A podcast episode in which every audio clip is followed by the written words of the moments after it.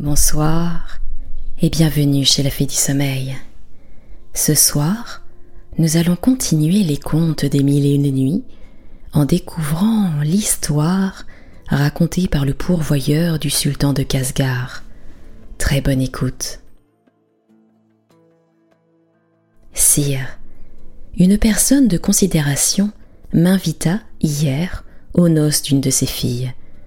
Je ne manquai pas de me rendre chez lui sur le soir à l'heure marquée, et je me trouvai dans une assemblée de docteurs, d'officiers de justice et d'autres personnes les plus distinguées de cette ville. Après les cérémonies, on servit un festin magnifique. On se mit à table, et chacun mangea ce qu'il trouva le plus à son goût. Il y avait, entre autres choses, une entrée accommodée avec de l'ail qui était excellente et dont tout le monde voulait avoir. Et, comme nous remarquâmes qu'un des convives ne s'empressait pas d'en manger, quoiqu'elle fût devant lui, nous l'invitâmes à mettre la main au plat et à nous imiter. Il nous conjura de ne le point presser là-dessus. Je me garderai bien, nous dit-il, de toucher à un ragoût où il y aura de l'ail. Je n'ai point oublié ce qu'il m'en coûte pour en avoir goûté autrefois. Nous le priâmes de nous raconter ce qui lui avait causé une si grande aversion pour l'ail, mais sans lui donner le temps de nous répondre. Est-ce ainsi, lui dit le maître de la maison, que vous faites honneur à ma table? Ce ragoût est délicieux, ne prétendez pas vous exempter d'en manger. Il faut que vous me fassiez cette grâce comme les autres. Seigneur, lui repartit le convive, qui était un marchand de Bagdad, ne croyez pas que j'en use ainsi pour une fausse délicatesse. Je veux bien vous obéir si vous le voulez absolument, mais ce sera à condition qu'après en avoir mangé, je me laverai, s'il vous plaît, les mains quarante fois avec de l'alcali, quarante autres fois avec de la cendre de la même plante, et autant de fois avec du savon. Vous ne trouverez pas mauvais que j'en use ainsi, pour ne pas contrevenir au serment que j'ai fait de ne manger jamais de ragoût à l'ail qu'à cette condition. En achevant ces paroles, Sherazade, voyant paraître le jour, se tut. Et Schahriar se leva fort curieux de savoir pourquoi ce marchand avait juré de se laver autant les mains après avoir mangé un ragoût d'ail. La sultane contenta sa curiosité de cette sorte sur la fin de la nuit suivante. 141e nuit. Le pourvoyeur parlant au sultan de Kasgar. Le maître du logis, poursuivit-il, ne voulant pas dispenser le marchand de manger du ragoût à l'ail, commanda à ses gens de tenir prêt un bassin et de l'eau avec de l'alcali, de la cendre de la même plante et du savon, afin que le marchand se lavât autant de fois qu'il lui plairait. Après avoir donné cet ordre, il s'adressa au marchand. Faites donc comme nous, lui dit-il, et mangez. L'alcali, la cendre de la même plante et le savon ne vous manqueront pas. Le marchand, comme en colère de la violence qu'on lui faisait, avança la main, prit un morceau qu'il porta en tremblant à sa bouche, et le mangea avec une répugnance dont nous fûmes tous fort étonnés. Mais, ce qui nous surprit davantage, nous remarquâmes qu'il n'avait que quatre doigts et point de pouce, et personne jusque-là ne s'en était encore aperçu, quoiqu'il eût déjà mangé d'autres mets. Le maître de la maison prit aussitôt la parole. Vous n'avez point de pouce, lui dit-il. Par quel accident l'avez-vous perdu? Il faut que ce soit à quelque occasion dont vous me ferez plaisir à la compagnie de l'entretenir. Seigneur, répondit-il, ce n'est pas seulement à la main droite que je n'ai point de pouce, je n'en ai pas aussi à la gauche. En même temps, il avança la main gauche et nous fit voir que ce qu'il nous disait était véritable. Ce n'est pas tout encore, ajouta-t-il. Le pouce me manque de même à l'un et l'autre pied, et vous pouvez m'en croire. Je suis estropié de cette manière par une aventure inouïe que je ne refuse pas de vous raconter si vous voulez bien avoir la patience de l'entendre. Elle ne vous causera pas moins d'étonnement qu'elle vous fera de pitié. Mais, permettez-moi de me laver les mains auparavant. À ces mots, il se leva de table, et après s'être lavé les mains plusieurs fois, il revint prendre sa place et nous fit le récit de son histoire dans ces termes.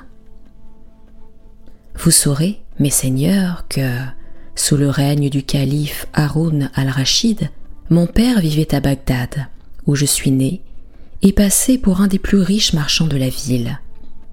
Mais, comme c'était un homme attaché à ses plaisirs, qui aimait la débauche et négligeait le soin de ses affaires, au lieu de recueillir de grands biens à sa mort, j'eus besoin de toute l'économie imaginable pour acquitter les dettes qu'il avait laissées.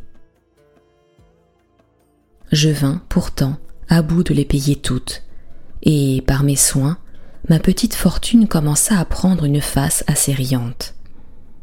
Un matin, que j'ouvrais ma boutique, une dame montée sur une mule, accompagnée d'un eunuque et suivie de deux esclaves, passa près de ma porte et s'arrêta. Elle mit pied à terre à l'aide de l'eunuque, qui lui prêta de la main et lui dit Madame, je vous l'avais bien dit que vous veniez de trop bonne heure. Vous voyez qu'il n'y a encore personne au Bézestin, et si vous aviez voulu me croire, vous vous seriez épargné la peine que vous avez d'attendre. Elle regarda de toutes parts, et voyant en effet qu'il n'y avait pas d'autre boutique ouverte que la mienne, elle s'en approcha en me saluant, et me pria de lui permettre qu'elle s'y reposât en attendant que les autres marchands arrivassent. Je répondis à son compliment comme je devais. Scheherazade n'en serait pas demeurée en cet endroit si le jour qu'elle vit paraître ne lui eût imposé le silence. Le sultan des Indes, qui souhaitait d'entendre la suite de cette histoire, attendit avec impatience la nuit suivante. 142e nuit. La sultane, ayant été réveillée par sa sœur Dinarzade, adressa la parole au sultan. Sire, dit-elle, le marchand continua de cette sorte le récit qu'il avait commencé. La dame s'assit dans ma boutique et, remarquant qu'il n'y avait personne que l'eunuque et moi dans tout le Bézestin, elle se découvrit le visage pour prendre l'air. Je n'ai jamais rien vu de si beau. La voir et l'aimer passionnément, ce fut la même chose pour moi. J'eus toujours les yeux attachés sur elle. Il me parut que mon attention ne lui était pas désagréable, car elle me donna tout le temps de la regarder à mon aise, et elle ne se couvrit le visage que lorsque la crainte d'être aperçue l'y obligea. Après qu'elle se fut remise dans le même état qu'auparavant, elle me dit qu'elle cherchait plusieurs sortes d'étoffes des plus belles et des plus riches qu'elle me nomma, et elle me demanda si j'en avais. Hélas, madame, lui répondis-je, je suis un jeune marchand qui ne fait que commencer à m'établir. Je ne suis pas encore assez riche pour faire un si grand négoce, et c'est une mortification pour moi de n'avoir rien à vous présenter de ce qui vous fait venir au Bézestin. Mais, pour vous épargner la peine d'aller de boutique en boutique, d'abord que les marchands seront venus, j'irai, si vous le trouvez bon, prendre chez eux tout ce que vous souhaitez. Ils m'en diront le prix au juste, et sans aller plus loin, vous ferez ici vos emplettes. Elle y consentit, et j'eus avec elle un entretien qui dura d'autant plus longtemps que je lui faisais accroire les marchands qui avaient les étoffes qu'elle demandait n'étaient pas encore arrivés. Je ne fus pas moins charmé de son esprit que je l'avais été de la beauté de son visage, mais il fallut enfin me priver du plaisir de sa conversation. Je courus chercher les étoffes qu'elle désirait, et quand elle eut choisi celles qui lui plurent, nous en arrêtâmes le prix à cinq mille drachmes d'argent monnayé. J'en fis un paquet que je donnai à l'eunuque, qui le mit sous son bras. Elle se leva ensuite et partit après avoir pris congé de moi. Je la conduisis des yeux jusqu'à la porte du Bézestin, et je ne cessai de la regarder qu'elle ne fût remontée sur sa mule. La dame n'eut pas plutôt disparu que je m'aperçus que l'amour m'avait fait faire une grande faute. Il m'avait tellement troublé l'esprit que je n'avais pas pris garde qu'elle s'en allait sans payer, et que je ne lui avais pas seulement demandé qui elle était, ni où elle demeurait. Je fis réflexion pourtant que j'étais redevable d'une somme considérable à plusieurs marchands qui n'auraient peut-être pas la patience d'attendre. J'allais m'excuser auprès d'eux le mieux qu'il me fut possible en leur disant que je connaissais la dame. Enfin, je revins chez moi aussi amoureux qu'embarrassé d'une si grosse dette. Scheherazade, en cet endroit, vit paraître le jour et cessa de parler. La nuit suivante, elle continua de cette manière. 143e nuit. J'avais prié mes créanciers, poursuivit le marchand, de vouloir bien attendre huit jours pour recevoir leur paiement. La huitaine échut, ils ne manquèrent pas de me presser de les satisfaire. Je les suppliai de m'accorder le même délai. Ils y consentirent. Mais, dès le lendemain, je vis arriver la dame montée sur sa mule, avec la même suite et à la même heure que la première fois. Elle vint droit à ma boutique. Je vous ai fait un peu attendre, me dit-elle, mais enfin, je vous apporte l'argent des étoffes que je pris l'autre jour. Portez-le chez un changeur, qu'il voit s'il est de bonne aloi et si le compte y est. L'eunuque, qui avait l'argent, vint avec moi chez le changeur, et la somme se trouva juste et tout de bon argent. Je revins, et j'eus encore le bonheur d'entretenir la dame jusqu'à ce que toutes les boutiques du Bézestin furent ouvertes. Quoique nous parlassions que de choses très communes, elle leur donnait néanmoins un tour qui les faisait paraître nouvelles, et qui me fit voir que je ne m'étais pas trompé quand, dès la première conversation, j'avais jugé qu'elle avait beaucoup d'esprit. Lorsque les marchands furent arrivés et qu'ils eurent ouvert leur boutique, je portai ce que je devais à ceux chez qui j'avais pris des étoffes à crédit, et je n'eus pas de peine à obtenir d'eux qu'ils m'en confiassent d'autres que la dame m'avait demandé. J'enlevai pour mille pièces d'or, et la dame emporta encore la marchandise sans la payer, sans rien me dire, ni sans se faire connaître. Ce qui m'étonnait, c'est qu'elle ne hasardait rien, et que je demeurais sans caution et sans certitude d'être dédommagé en cas que je ne la revisse plus. Elle me paye une somme assez considérable, disais-je en moi-même, mais elle me laisse redevable d'une autre qui l'est encore davantage. Serait-ce une trompeuse? Et serait-il possible qu'elle m'eût leurré d'abord pour me ruiner ensuite? Les marchands ne la connaissent pas, et c'est à moi qu'ils s'adresseront. Mon amour ne fut pas assez puissant pour m'empêcher de faire là-dessus des réflexions chagrinantes. Mes alarmes augmentèrent même de jour en jour pendant un mois entier, qui s'écoula sans que je reçusse aucune nouvelle de la dame. Enfin, les marchands s'impatientaient, et pour les satisfaire, j'étais prêt à vendre tout ce que j'avais. Lorsque je la vis revenir un matin dans le même équipage que les autres fois, Prenez votre trébuchet, me dit-elle, pour peser l'or que je vous apporte. Ces paroles achevèrent de dissiper ma frayeur et redoublèrent mon amour. Avant que de compter les pièces d'or, elle me fit plusieurs questions. Entre autres, elle me demanda si j'étais mariée. Je lui répondis que non, et que je ne l'avais jamais été. Alors, en donnant l'or à l'eunuque, elle lui dit Prêtez-nous votre entremise pour terminer notre affaire. L'eunuque se mit à rire, et m'ayant tiré à l'écart, me fit peser l'or. Pendant que je le pesais, l'eunuque me dit à l'oreille À vous voir, je connais parfaitement que vous aimez ma maîtresse, et je suis surpris que vous n'ayez pas la hardiesse de lui découvrir votre amour. Elle vous aime encore plus que vous ne l'aimez. Ne croyez pas qu'elle ait besoin de vos étoffes. Elle ne vient ici uniquement que parce que vous lui avez inspiré une passion violente. C'est à cause de cela qu'elle vous a demandé si vous étiez marié. Vous n'avez qu'à parler. Il ne tiendra qu'à vous de l'épouser si vous le souhaitez. Il est vrai, lui répondis-je, que j'ai senti naître de l'amour pour elle dès le premier moment que je l'ai vue. Mais je n'osais aspirer au bonheur de lui plaire. Je suis tout à elle, et je ne manquerai pas de reconnaître le bon office que vous me rendez.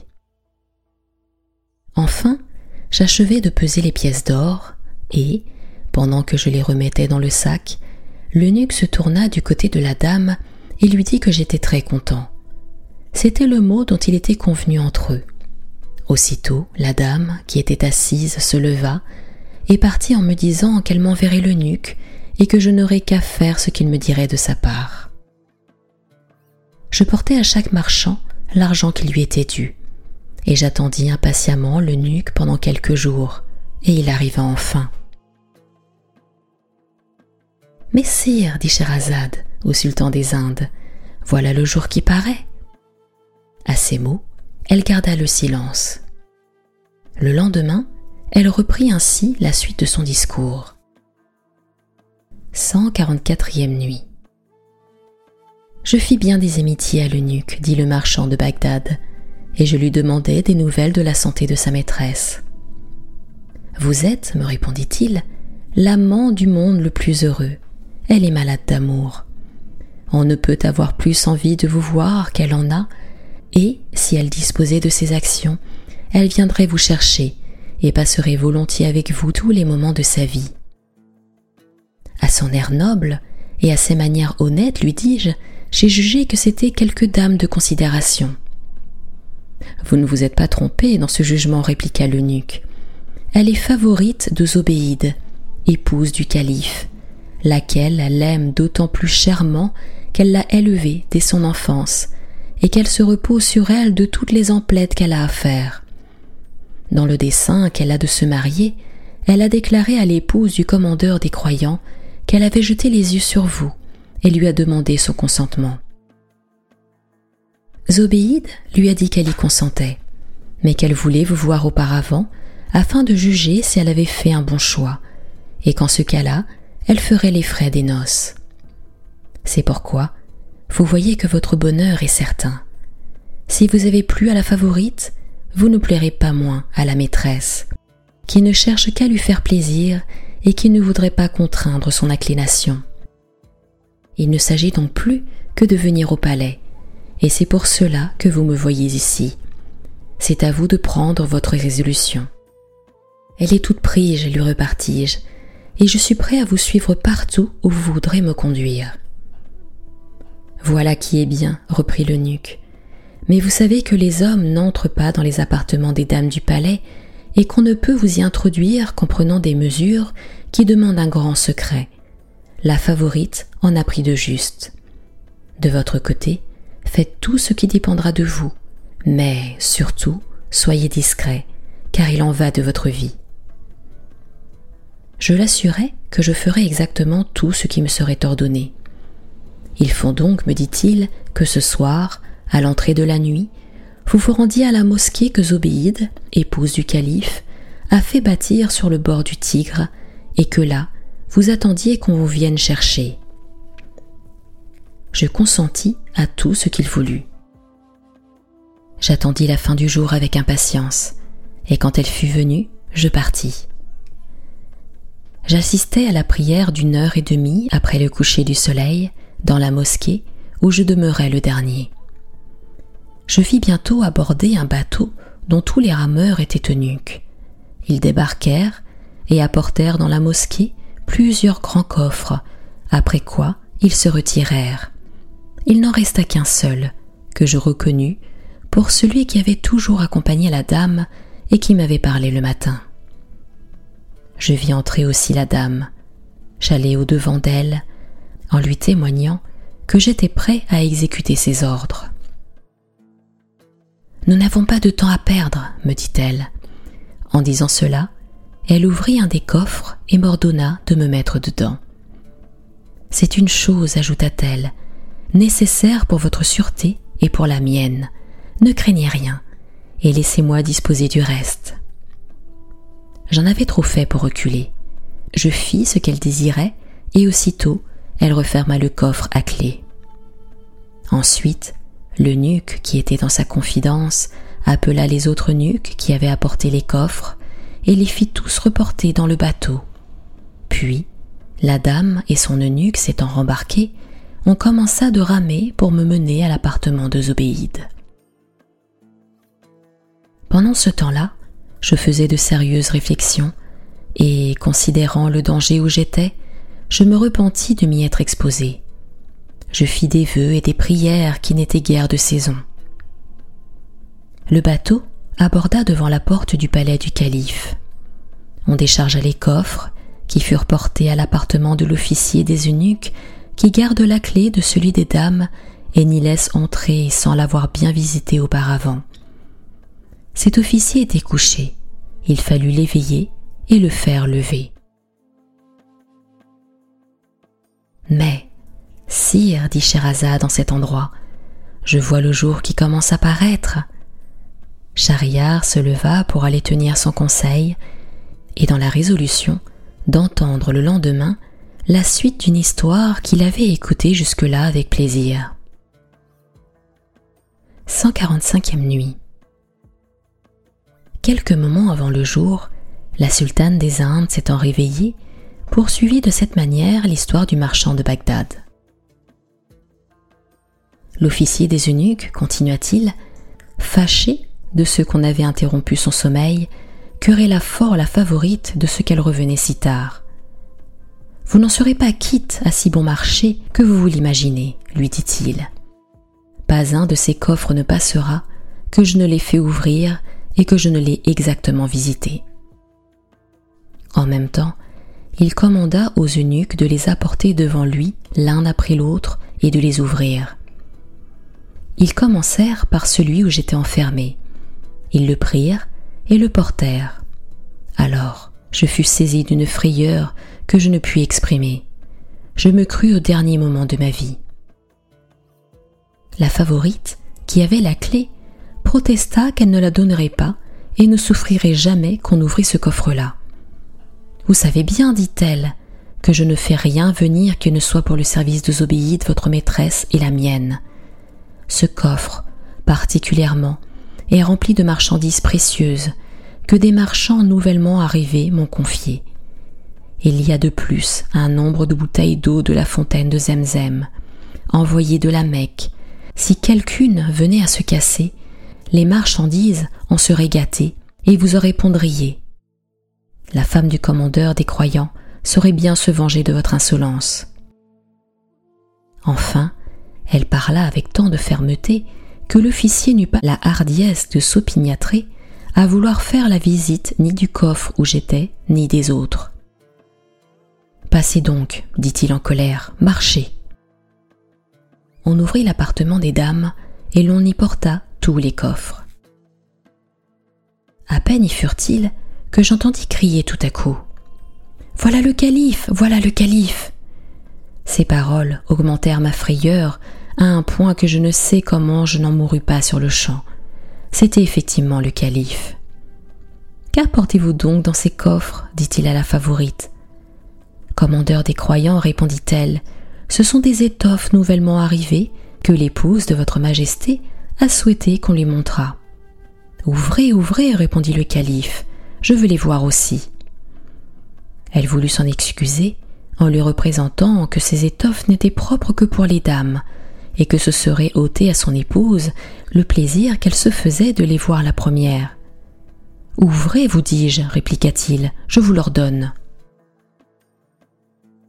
Elle lui remontra encore que Sa Majesté, en l'obligeant à manquer à sa maîtresse, l'exposait à sa colère. Non, non, répartit-il, je vous promets qu'elle ne vous en fera aucun reproche. Ouvrez seulement et ne me faites pas attendre plus longtemps. Il fallut obéir, et je sentis alors de si vives alarmes que j'en frémis encore toutes les fois que j'y pense. Le calife s'assit, et la favorite fit porter devant lui tous les coffres l'un après l'autre et les ouvrit. Pour tirer les choses en longueur, elle lui faisait remarquer toutes les beautés de chaque étoffe en particulier. Elle voulait mettre sa patience à bout, mais elle n'y réussit pas. Comme elle n'était pas moins intéressée que moi à ne pas ouvrir le coffre où j'étais, elle ne s'empressait point à le faire apporter, et il ne restait plus que celui-là à visiter.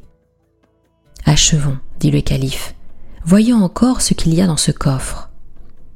Je ne puis dire si j'étais vif ou mort en ce moment, mais je ne croyais pas échapper d'un si grand danger. Sherazade, à ces derniers mots, vit paraître le jour. Elle interrompit sa narration, mais elle le continua de cette sorte sur la fin de la nuit suivante. 146e nuit.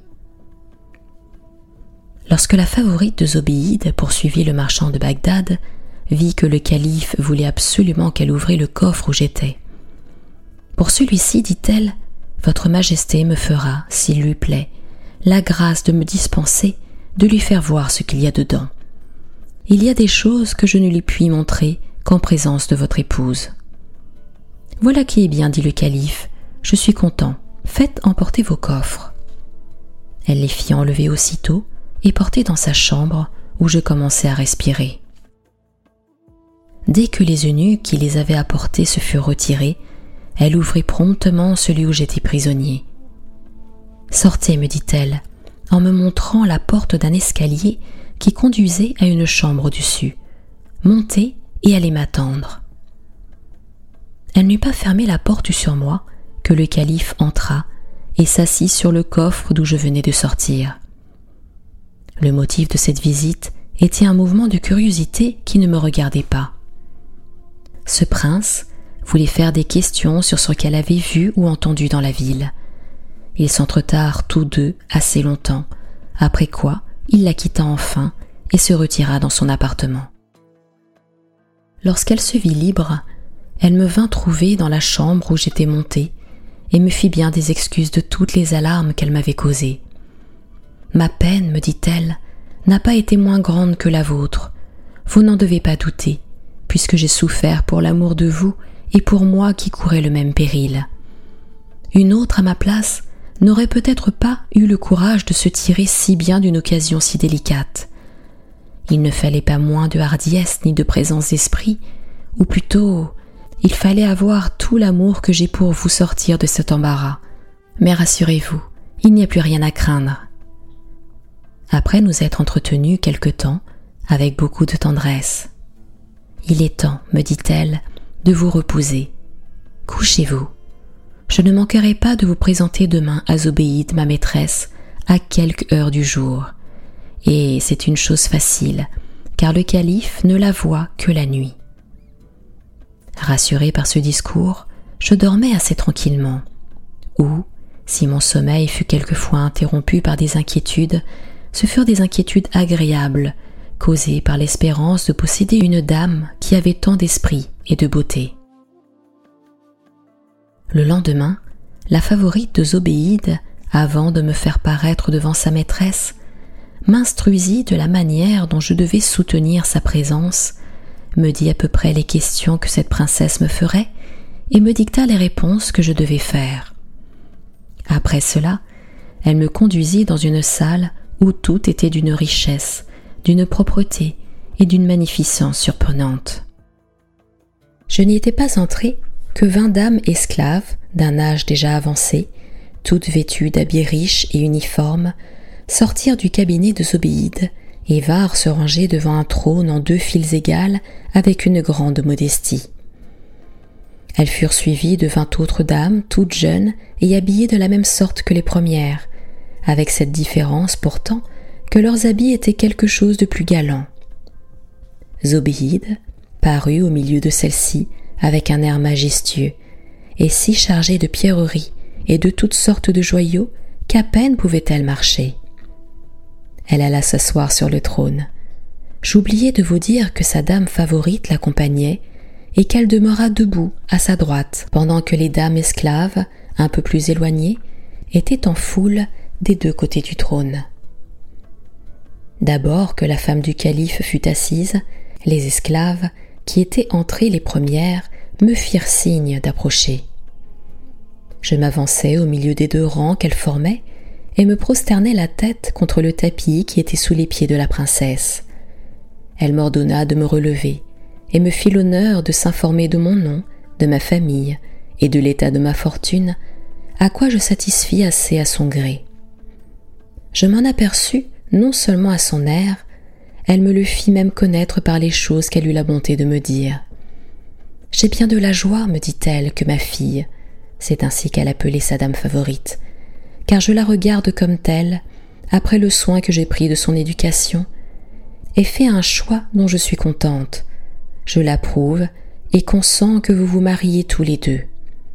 J'ordonnerai moi-même les apprêts de vos noces, mais auparavant, j'ai besoin de ma fille pour dix jours. Pendant ce temps-là, je parlerai au calife et obtiendrai son consentement. Et vous, demeurez ici, on aura soin de vous. En achevant ces paroles, Sherazade aperçut le jour et cessa de parler. Le lendemain, elle reprit la parole de cette manière. 146e nuit. Je demeurai donc dix jours dans l'appartement des dames du calife, continua le marchand de Bagdad. Durant tout ce temps-là, je fus privé du plaisir de voir la dame favorite, mais on me traita si bien par son ordre que j'eus sujet d'ailleurs d'être très satisfait. Zobéide entretint le calife de la résolution qu'elle avait prise de marier sa favorite, et ce prince, en lui laissant la liberté de faire là-dessus ce qui lui plairait, accorda une somme considérable à la favorite pour contribuer de sa part à son établissement. Les dix jours écoulés, Zobéide fit dresser le contrat de mariage qui lui fut apporté en bonne forme.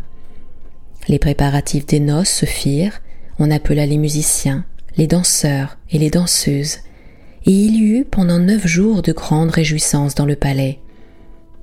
Le dixième jour étant destiné pour la dernière cérémonie du mariage, la dame favorite fut conduite au bain d'un côté et moi de l'autre, et sur le soir, s'étant mis à table, on me servit toutes sortes de mets et de ragoûts, entre autres un ragoût à l'ail, comme celui dont on vient de me forcer à manger.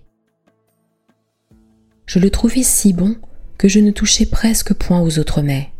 Mais, pour mon malheur, m'étant levé de table, je me contentais de m'essuyer les mains au lieu de bien les laver.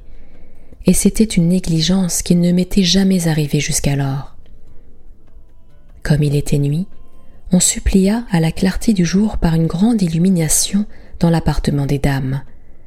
Les instruments se firent entendre, on dansa, on fit mille jeux, tout le palais retentissait de cris de joie. On nous introduisit, ma femme et moi, dans une grande salle où l'on nous fit asseoir sur deux trônes. Les femmes qui la servaient lui firent changer plusieurs fois d'habit et lui peignirent le visage de différentes manières selon la coutume pratiquée au jour des noces, et, chaque fois qu'on lui changeait d'habillement, on me la faisait voir. Enfin, toutes ces cérémonies finirent, et l'on nous conduisit dans la chambre nuptiale. D'abord qu'on nous eut laissés seuls, je m'approchai de mon épouse pour l'embrasser. Mais, au lieu de répondre à mes transports, elle me repoussa fortement et se mit à faire des cris épouvantables qui attirèrent bientôt dans la chambre toutes les dames de l'appartement qui voulurent savoir le sujet de ces cris. Pour moi, saisi d'un long étonnement, j'étais demeuré immobile, sans avoir eu seulement la force de lui en demander la cause. Notre chère sœur, lui dirent-elles, que vous est-il donc arrivé depuis le peu de temps que nous vous avons quitté Apprenez-le nous, afin que nous vous secourions. Ôtez, s'écria-t-elle. Ôtez-moi de devant les yeux ce vilain homme que voilà. Eh, madame, lui dis-je, en quoi puis-je avoir eu le malheur de mériter votre colère? Vous êtes un vilain, me répondit-elle en furie. Vous avez mangé de l'ail et vous ne vous êtes pas lavé les mains. Croyez-vous que je veuille souffrir qu'un homme si malpropre s'approche de moi pour m'empester? Couchez-le par terre, ajouta-t-elle en s'adressant aux dames, et qu'on m'apporte un air de bœuf. Elles me renversèrent aussitôt, et tandis que les unes me tenaient par le bras et les autres par les pieds, ma femme, qui avait été servie en diligence, me frappa impitoyablement jusqu'à ce que les forces lui manquèrent. Alors, elle dit aux dames Prenez-le, qu'on l'envoie au lieutenant de police et qu'on lui fasse couper la main dont il a mangé du ragoût à l'ail. À ces paroles, je m'écriai. Grand Dieu, je suis rompu et brisé de coups. Et pour surcroît d'affliction, on me condamne encore à avoir la main coupée. Et pourquoi? Pour avoir mangé d'un ragoût à l'ail et avoir oublié de me laver les mains. Quelle colère pour un si petit sujet. Peste soit du ragoût à l'ail. Maudit soit le cuisinier qui l'a apprêté et celui qui l'a servi. La sultane Sherazade, remarquant qu'il était jour, s'arrêta en cet endroit. Schahriar se leva en riant de toute sa force de la colère de la dame favorite et fort curieux d'apprendre le dénouement de cette histoire. 148e nuit. Le lendemain, Sherazade, réveillée avant le jour, reprit ainsi le fil de son histoire de la nuit précédente. Toutes les dames, dit le marchand de Bagdad, qui m'avait vu recevoir mille coups de nerfs de bœuf, eurent pitié de moi lorsqu'elles entendirent parler de me faire couper la main. Notre chère sœur et notre bonne dame, dirent-elles à la favorite, vous poussez trop loin votre ressentiment. C'est un homme, à la vérité, qui ne sait pas vivre, qui ignore votre rang et les égards que vous méritez. Mais nous vous supplions de ne pas prendre garde à la faute qu'il a commise et de la lui pardonner. Je ne suis pas satisfaite, reprit-elle, je veux qu'il apprenne à vivre et qu'il porte des marques si sensibles de sa malpropreté qu'il ne s'avisera de sa vie de manger d'un ragoût à l'ail sans se souvenir ensuite de se laver les mains. Elles ne se rebutèrent pas de son refus. Elles se jetèrent à ses pieds et lui baisant la main. Notre bonne dame, lui dirent-elles, au nom de Dieu, modérez votre colère et accordez-nous la grâce que nous vous demandons. Elle ne leur répondit rien, mais elle se leva et après m'avoir dit mille injures, elle sortit de la chambre. Toutes les dames la suivirent et me laissèrent seule dans une affliction inconcevable. Je demeurai dix jours sans voir personne qu'une vieille esclave qui venait m'apporter à manger. Je lui demandai des nouvelles de la dame favorite. Elle est malade, me dit la vieille esclave, de l'odeur empoisonnée que vous lui avez fait respirer. Pourquoi aussi N'avez-vous pas eu soin de vous laver les mains après avoir mangé ce maudit l'ail? Est-il possible, dis-je alors en moi-même, que la délicatesse de ces dames soit si grande et qu'elle soit si vindicative pour une faute si légère? J'aimais cependant ma femme, malgré sa cruauté, et je ne laissais pas de la plaindre. Un jour, l'esclave me dit Votre épouse est guérie. Elle est allée au bain, et elle m'a dit qu'elle vous viendrait voir demain. Ainsi, ayant encore patience, et tâchez de vous accommoder à son humeur. C'est d'ailleurs une personne très sage, très raisonnable, et très chérie de toutes les dames qui sont auprès de Zobéide, notre respectable maîtresse. Véritablement, ma femme vint le lendemain et me dit d'abord Il faut que je sois bien bonne de venir vous revoir après l'offense que vous m'avez faite. Mais je ne puis me résoudre à me réconcilier avec vous que je ne vous ai puni comme vous le méritez, pour ne pas vous être lavé les mains après avoir mangé d'un ragoût à l'ail. En achevant ces mots, elle appela les dames qui me couchèrent par terre par son ordre, et après qu'elles m'eurent lié et pris un rasoir, elle eut la barbarie de me couper elle-même les quatre pouces. Une des dames appliqua d'une certaine racine pour arrêter le sang.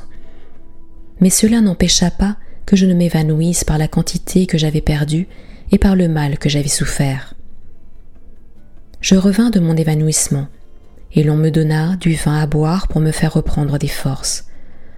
Ah, madame, dis-je alors à mon épouse, si jamais il m'arrive de manger d'un ragoût à l'ail, je vous jure qu'au lieu d'une fois, je me laverai les mains six vingt fois avec de l'alcali, de la cendre de la même plante et du savon. Eh bien, dit ma femme, à cette condition, je veux bien oublier le passé et vivre avec vous comme avec mon mari. Voilà, messieurs, ajouta le marchand de Bagdad en s'adressant à la compagnie, la raison pourquoi vous avez vu que j'ai refusé de manger du ragoût à l'ail qui était devant moi. Le jour qui commençait à paraître ne permit pas à Sherazade d'en dire davantage cette nuit, mais le lendemain, elle reprit la parole dans ces termes. 149e nuit. Sire, le marchand de Bagdad acheva de raconter ainsi son histoire. Les dames n'appliquèrent pas seulement sur mes plaies de la racine que j'ai dite pour étancher le sang, elles émirent aussi du baume de la Mecque, qu'on ne pouvait pas soupçonner d'être falsifié, puisqu'elles l'avaient pris dans l'apothicairie du calife. Par la vertu de ce baume admirable, je fus parfaitement guéri en peu de jours, et nous demeurâmes ensemble, ma femme et moi, dans la même union que si je n'eusse jamais mangé de ragoût à l'ail.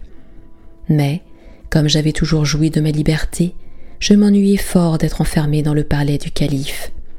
Néanmoins, je n'en voulais rien témoigner à mon épouse de peur de lui déplaire. Elle s'en aperçut. Elle ne demandait pas mieux elle-même que d'en sortir. La reconnaissance seule la retenait auprès de Zobéide. Mais elle avait de l'esprit, et elle représenta si bien à sa maîtresse la contrainte où j'étais de ne pas vivre dans la ville avec les gens de ma condition, comme j'avais toujours fait, que cette bonne princesse aima mieux se priver du plaisir d'avoir auprès d'elle sa favorite que de ne pas lui accorder ce que nous souhaitions tous deux également. C'est pourquoi, un mois après notre mariage, je vis paraître mon épouse avec plusieurs eunuques qui portaient chacun un sac d'argent quand ils se furent retirés. Vous ne m'avez rien marqué, dit-elle, de l'ennui que vous cause le séjour à la cour, mais je m'en suis fort bien aperçu, et j'ai heureusement trouvé moyen de vous rendre content. Zobéide, ma maîtresse, nous permet de nous retirer du palais, et voilà cinquante mille sequins dont elle nous fait présent pour nous mettre en état de vivre commodément dans la ville. Prenez-en dix mille et allez vous acheter une maison. J'en eus bientôt trouvé une pour cette somme, et l'ayant fait meubler magnifiquement, nous y allâmes loger. Nous prîmes un grand nombre d'esclaves de l'un et l'autre sexe, et nous nous donnâmes un fort bel équipage. Enfin, nous commençâmes à mener une vie fort agréable, mais elle ne fut pas de longue durée. Au bout d'un an, ma femme tomba malade et mourut en peu de jours. J'aurais pu me remarier et continuer de vivre honorablement à Bagdad, mais l'envie de voir le monde m'inspira un autre dessein.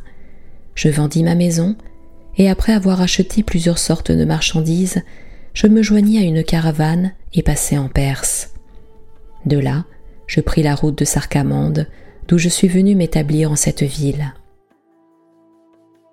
Voilà, sire, dit le pourvoyeur qui parlait au sultan de Casgar, l'histoire que raconta hier ce marchand de Bagdad à la compagnie où je me trouvais. Cette histoire, dit le sultan, a quelque chose d'extraordinaire, mais elle n'est pas comparable à celle du petit bossu. Alors le médecin juif, s'étant avancé, se prosterna devant le trône de ce prince et lui dit en se relevant Sire, votre majesté veut avoir aussi la bonté de m'écouter, je me flatte qu'elle sera satisfaite de l'histoire que j'ai à lui conter. Eh bien parle, lui dit le sultan, mais si elle n'est pas plus surprenante que celle du bossu, n'espère pas que je te donne la vie. La sultane Sherazade s'arrêta en cet endroit parce qu'il était jour. La nuit suivante, elle reprit ainsi son discours. 150e nuit. Sire, dit-elle, le médecin juif, voyant le sultan de Casgar disposé à l'entendre, prit ainsi la parole. C'était la fée du sommeil. Je vous retrouve très prochainement pour la suite de cette histoire et pour découvrir l'histoire que raconta le médecin juif. À très bientôt.